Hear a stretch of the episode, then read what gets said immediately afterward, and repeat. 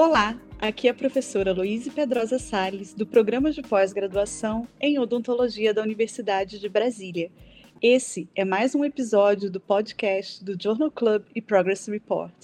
Interrompemos nossa série Odontologia pelo Mundo para trazer novidades sobre manifestações orais da Covid-19, o tema mais atual aos nossos ouvintes. Para quem está chegando hoje, esse podcast originou-se a partir de uma atividade voluntária e extracurricular do curso de odontologia da Universidade de Brasília, onde discutimos artigos científicos e estratégias em pesquisa. O podcast surgiu como uma demanda de nossos estudantes para aprofundar as questões mais polêmicas e relevantes dos temas propostos na semana. Estamos em sete plataformas de podcast e também no YouTube.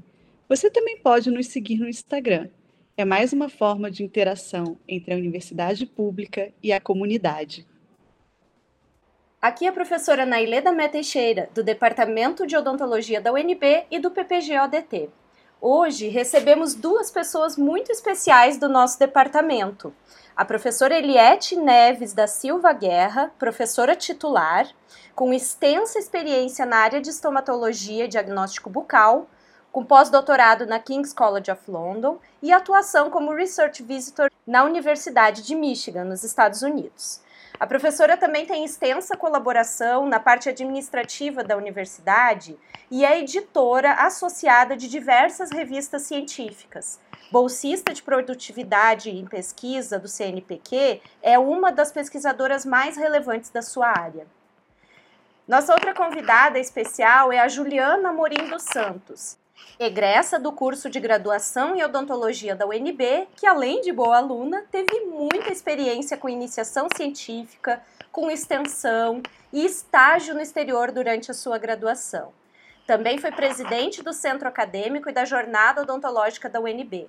Durante a graduação, foi honrada por duas vezes com o prêmio Miyake Sal no maior congresso de pesquisa em odontologia do Brasil, a SBPQO. A Juliana atualmente é doutoranda do programa de pós-graduação em Ciências da Saúde, sob orientação da professora Eliette. Recentemente, a professora Eliette e a Juliana publicaram artigos importantes para o entendimento das manifestações orais da Covid-19 e hoje elas nos darão a honra de compartilhar um pouco sobre suas pesquisas na área. Obrigada, professora Eliette, obrigada, Juliana. É uma grande honra ter vocês aqui conosco. Olá, Nailê. Olá, Luíse. Muito obrigada pela oportunidade de falar dos nossos trabalhos de pesquisa que realizamos aqui na UNB, com apoio da Universidade de Brasília, do CNPq, da CAPES e da FAPDF. E parabenizo as professoras e pesquisadoras por essa iniciativa de fazer ciência baseada em evidência. Muito obrigada e é um prazer estar com vocês aqui hoje. Olá, pessoal. Inicialmente, agradeço à professora Luiz e à professora Nailê pelo convite para participar desse episódio do podcast. Eu acompanho o Journal Club desde o início e me sinto muito honrada de poder contribuir dividindo nossos estudos e conhecimentos. Bem, então vamos ao nosso tema de hoje. A Covid-19 é uma nova doença, está aí, é uma realidade nas nossas vidas, da qual muito há ainda que ser desvendado em especial os sintomas e sinais que são tão diversos, né? Algumas pessoas relatam acometimento intestinal, apesar de ser aceita como a principal manifestação a síndrome respiratória. É, professor Eliette, você e seu grupo de pesquisa investigaram as manifestações orais. Como é que surgiu esse projeto? Né, para investigar esses possíveis sinais bucais da Covid-19. Conta essa história para nós aqui do podcast, dessas colaborações e da origem de uma produção científica tão importante. E afinal, são manifestações da Covid-19 ou são lesões originadas de co-infecções? Boa pergunta, Luiz. É, muito obrigada pela oportunidade de falar sobre isso. É, nossos projetos se iniciaram no início de abril com apoio da Universidade de Brasília. Nós tentamos outras agências de fomento, mas é, com apoio da UNB, nós foi possibilitou a realização desse projeto. E esse projeto também teve, junto com esse apoio financeiro da UNB, a solicitação de colegas que trabalhavam em hospitais do DF que solicitou, solicitaram nosso apoio como estomatologista e patologista para tratar essas manifestações orais da Covid-19. O nosso caso clínico foi publicado na International Journal of Infectious Disease. Trata-se de um paciente de 67 anos internado em UTI, em UTI no Hospital Alvorada Brasília, em que esse paciente apresentava uma placa branca em língua, já com 10 dias de duração e essa lesão resistente ao tratamento.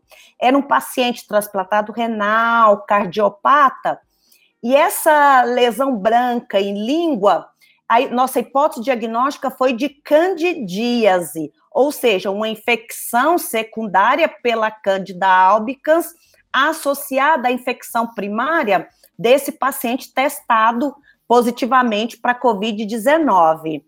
Além dessa lesão branca, é, sugestiva de candidíase, esse paciente também apresentava outras lesões menores, pequenas úlceras, sugestivas de herpes é, recorrente, que é a infecção pelo herpes simples vírus. Essas lesões foram tratadas a lesão tratada com antifúngico sistêmico, também com os cuidados orais, é importante nós é, ressaltarmos aqui a importância do cirurgião dentista em UTI e esses cuidados é, orais com a higiene do bucal do, do paciente. Então, é, essas lesões é, foram diagnosticadas e tratadas como co-infecções e a literatura traz que a, essas co-infecções ocorrem em 85% dos pacientes com Covid-19 em pacientes graves, como era o quadro desse nosso paciente.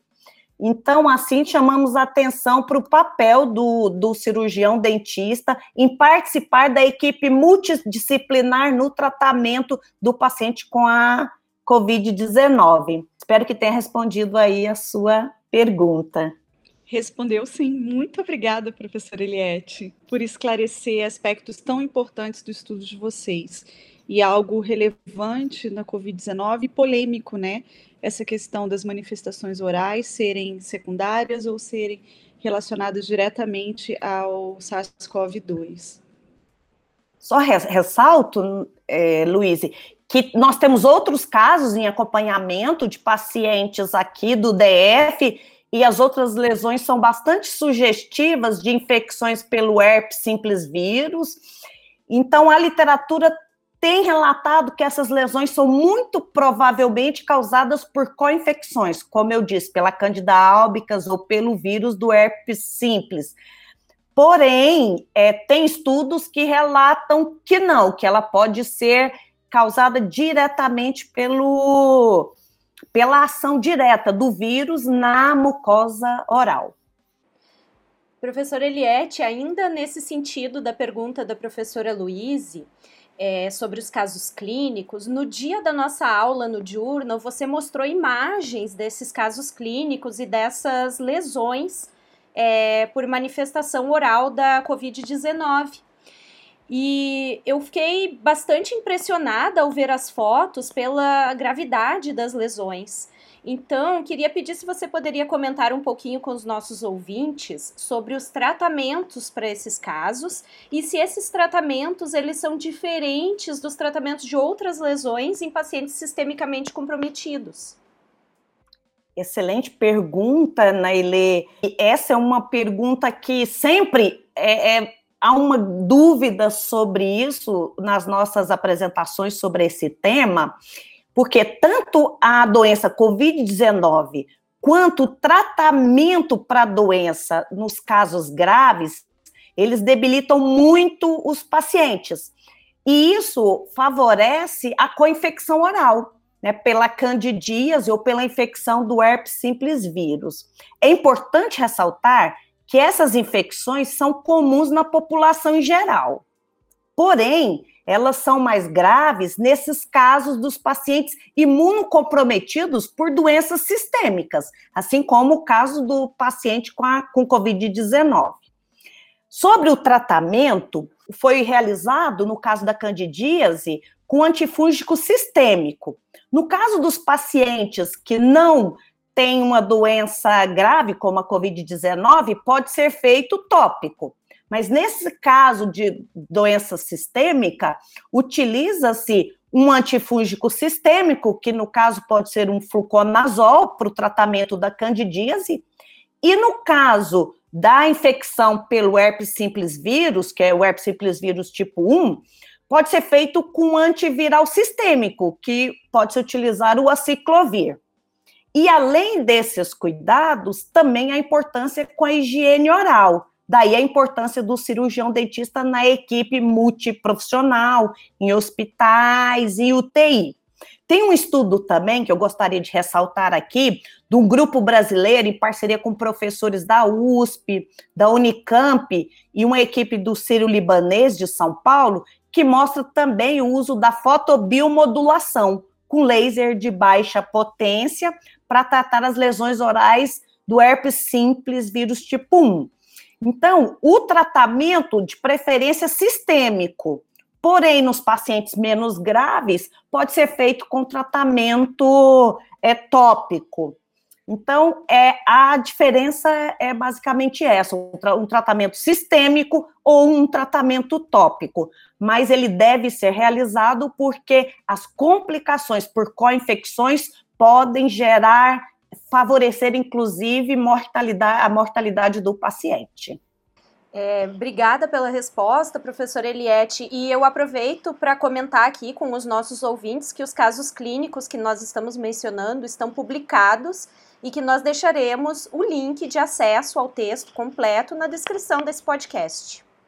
Agora, uma pergunta para Juliana. É, você nos apresentou uma revisão sistemática viva que vocês publicaram no Journal of Dental Research recentemente, que é o mais importante periódico científico da odontologia.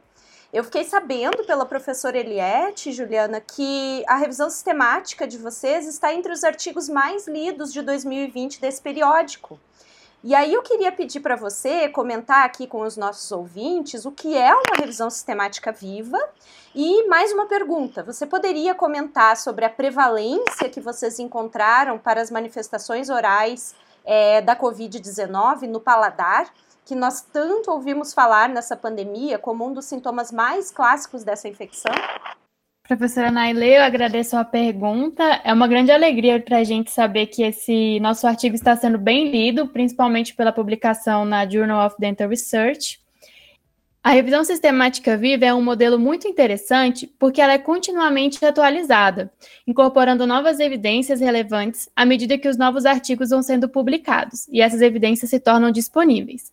Na prática, isso quer dizer que nós vamos atualizar constantemente a busca da revisão, selecionando novos artigos que correspondem aos nossos critérios de inclusão, e assim poderemos manter o resultado da revisão sempre dinâmico, de acordo com as evidências mais atuais. No nosso caso, nós fizemos a busca em junho e vamos atualizá-la a cada seis meses durante dois anos. Esse tipo de método é especialmente interessante para condições de saúde como a Covid-19, uma vez que essa é uma doença em fase constante de descobertas. Isso quer dizer que os resultados que nós obtivemos agora podem ser alterados conforme os dados das novas evidências que serão incorporados durante as atualizações. Já em relação às evidências para as desordens do paladar, nós fizemos uma meta-análise com 31 estudos transversais, totalizando 10.142 pacientes. Ao compilar esses dados, a prevalência das desordens do paladar foi de 45% nos pacientes com Covid-19. Nós fizemos também análise subdividindo os tipos de desordens, e que para a ageusia, que é a perda total do paladar, encontramos uma prevalência de 24%. Já para a hipogeusia, que é uma queda quantitativa na sensação do paladar, essa prevalência foi de 35%. E para a disgeusia, que é uma alteração qualitativa do paladar, mais conhecida por um gosto amargo ou então metálico na boca, encontramos uma prevalência de 38%. Além disso, nós evidenciamos que os pacientes com Covid-19 têm mais chance de ter distúrbio do paladar do que os pacientes com outras doenças de sintomas respiratórios, e associamos os distúrbios do paladar com casos mais leves e moderados dessa doença, e também que está mais presente no sexo feminino.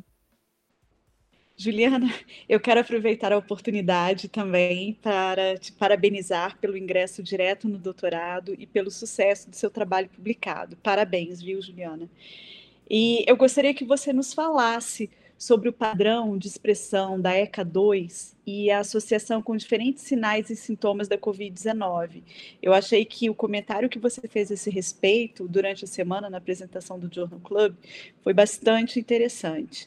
E também saíram dois novos estudos nessa linha que você comentou sobre distúrbios do paladar né? É, muitos pacientes da Covid-19 se queixam de perda de olfato e paladar, alguns até por tempo bastante prolongado. Que novidades esses estudos trazem a esse respeito? Professora Luísa, obrigada pelos parabéns e obrigada também por essa pergunta. Esse é um, um, tema que tem sido bastante discutido, porque pode não ser apenas uma causa que traz essa, esse distúrbio do paladar, mas sim a associação de diversas causas. Alguns estudos vêm demonstrando uma diferença de padrão de sinais e sintomas a depender da região geográfica dos pacientes. Na nossa revisão, por exemplo, os distúrbios do paladar tiveram prevalência mais elevada na América do Norte e na Europa, em que 50 a 53% dos pacientes com Covid-19 apresentaram esses sintomas. E já na Ásia, essa prevalência caiu para 27% sendo esse número, inclusive, bem mais baixo do que a prevalência global que eu falei anteriormente, de 45%.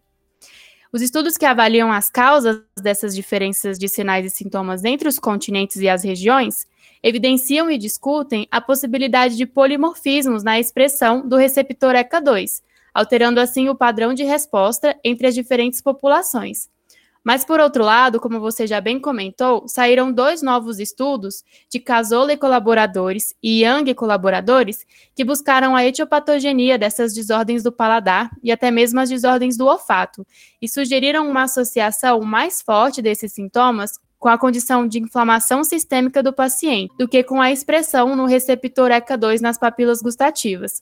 Considerando assim o STORM, a tempestade de citocinas pró-inflamatórias, principalmente de interleucina 6 e TNF-alfa. E essa discussão pode ser até incluída no que eu disse anteriormente dos pacientes do sexo feminino apresentarem a desordem do paladar mais frequente em relação ao sexo masculino, uma vez que a resposta imunológica inflamatória do sexo feminino costuma ser mais exacerbada. Professora Eliette, durante todo esse tempo, um outro sinal né, da Covid-19 que nós ouvimos falar muito foi da formação desses microtrombos, né? E lesões a órgãos como os pulmões, os rins.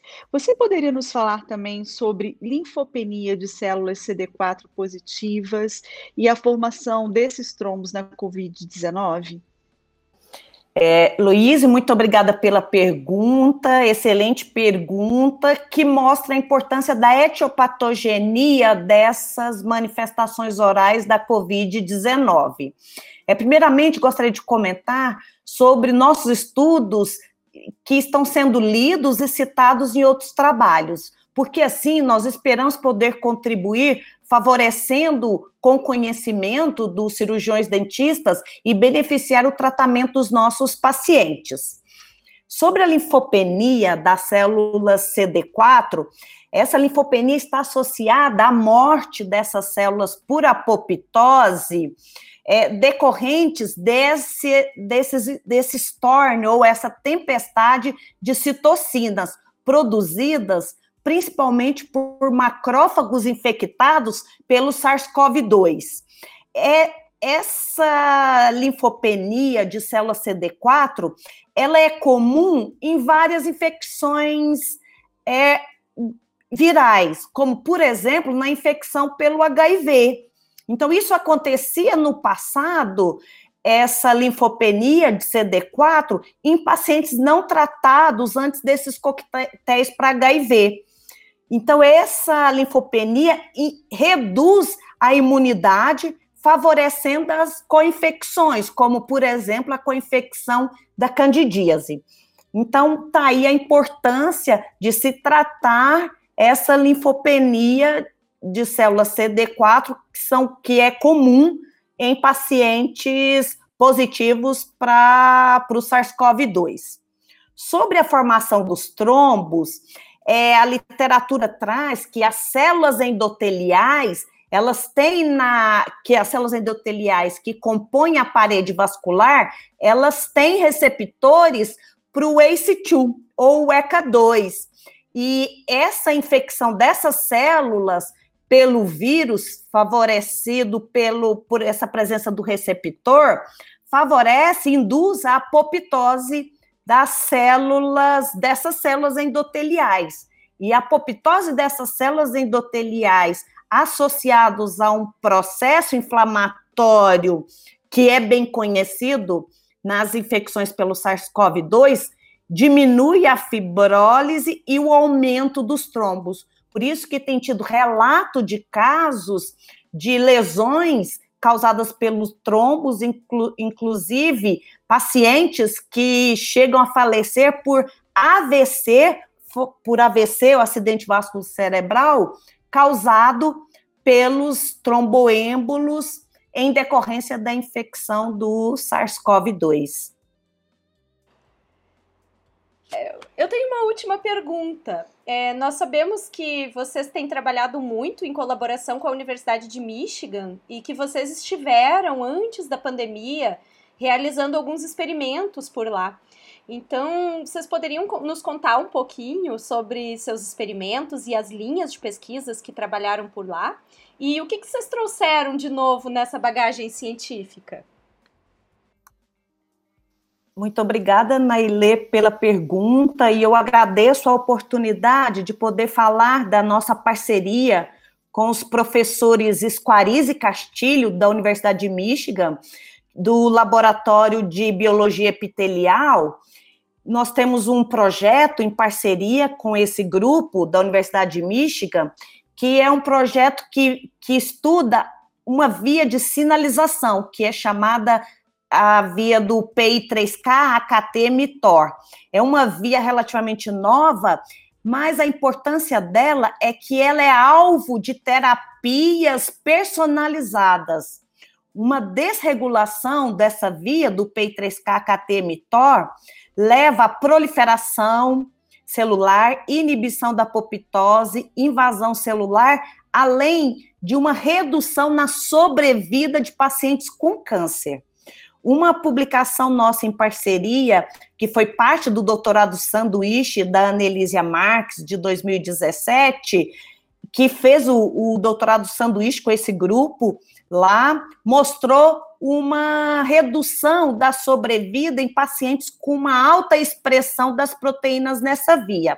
Posteriormente, em 2018, o doutorando, é, na época, fez doutorado sanduíche, o Gabriel Borges, trabalhou o uso de terapias alvos, que no caso foi o uso da curcumina como a inibição dessa via em câncer de cabeça e pescoço.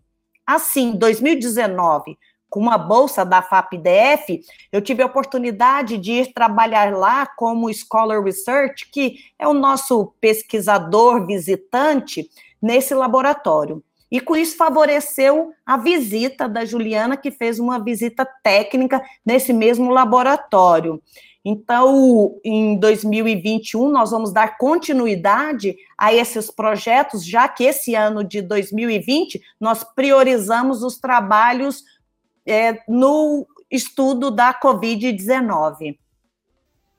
Então, como a professora Eliette falou, logo que eu entrei no PIBIC, no Laboratório de Histopatologia Bucal da UNB, o grupo já tinha uma grande linha de pesquisa em relação à via do PI3K para, na área de câncer. E mais recentemente, nós introduzimos a avaliação da modulação dessa via para o processo de reparo tecidual.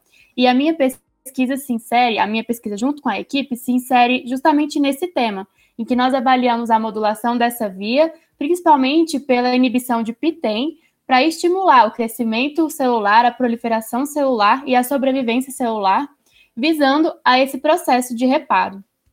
Quando fui para Michigan encontrar com a professora Eliette e com o grupo da professora Squarize e do professor Castilho, eu recebi uma bolsa de apoio à visita técnica da FAPDF. Então, tive a oportunidade de fazer essa viagem até a Universidade de Michigan, onde eu aprendi muitas coisas, é, muitas técnicas diferentes que eu ainda não tinha tido a oportunidade de desenvolver aqui no Brasil, e voltei com muita vontade de continuar.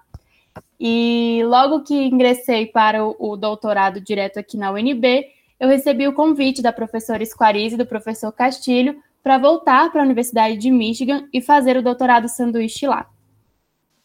Eu agradeço a professora Iliette Guerra e Juliana Morim imensamente por suas participações que foram tão especiais no nosso podcast. A Juliana tem uma história inspiradora é, como aluna de graduação e pós-graduação, e a professora Eliette é um exemplo para gente como professora orientadora e pesquisadora da nossa instituição, da Universidade de Brasília. Muito obrigada. É, eu também gostaria de fazer um agradecimento novamente a Juliana, a professora Eliette, pelas participações aqui no nosso podcast do, do Journal Club e pela colaboração de vocês com a produção científica de qualidade nesse período tão complexo da, dessa pandemia da Covid-19.